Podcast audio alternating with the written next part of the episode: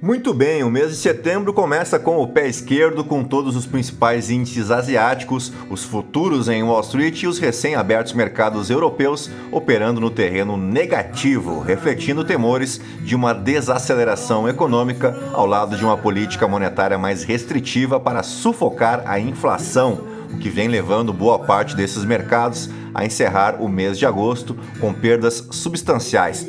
O cenário descrito fez com que o rendimento do Tesouro Americano para dois anos chegasse a 3,5% pela primeira vez desde 2007. O índice global de ações atingiu a mínima em seis semanas com os futuros do índice Nasdaq caindo em torno de 1%, em parte devido à queda da fabricante de chips Nvidia. Já as ações europeias e asiáticas também foram arrastadas para baixo pelo setor de tecnologia. O petróleo do tipo Brent opera próximo dos 95 dólares o barril, com a perspectiva mais agressiva para os juros e a desaceleração da China, diminuindo as perspectivas sobre a demanda. O ouro e a prata caíram para o menor nível em dois anos.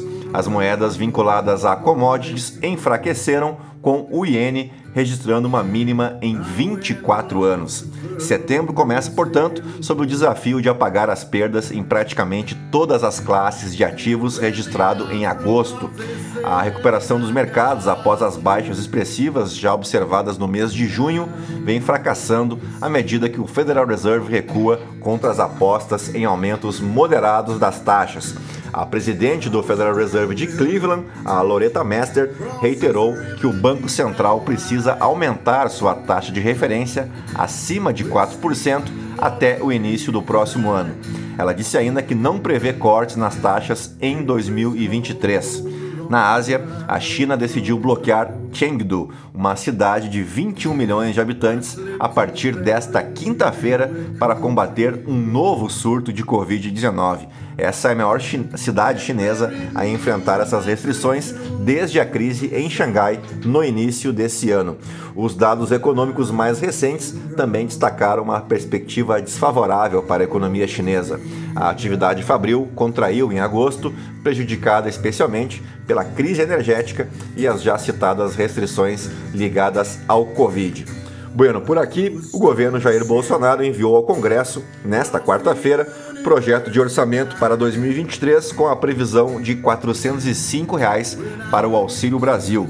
De agosto a dezembro desse ano, o valor do benefício subiu para 600 reais. Nesta quarta-feira, em mensagem aos parlamentares, o presidente disse que para manter o valor de 600 reais, é preciso o apoio do Congresso para alterar novamente o teto de gastos, aquela regra que atrela o crescimento das despesas à inflação. Abre aspas, o Poder Executivo envidará esforços em busca de soluções jurídicas e de medidas orçamentárias que permitam a manutenção do referido valor no exercício de 2023, mediante o diálogo junto ao Congresso Nacional para o atendimento dessa prioridade, diz o trecho da mensagem de Bolsonaro aos parlamentares. No texto, foi incluído o valor médio de R$ 405,21 para o Auxílio Brasil em 2023 com meta para atendimento de 21,6 milhões de famílias e o orçamento total do programa é estimado em 105,7 bilhões de reais.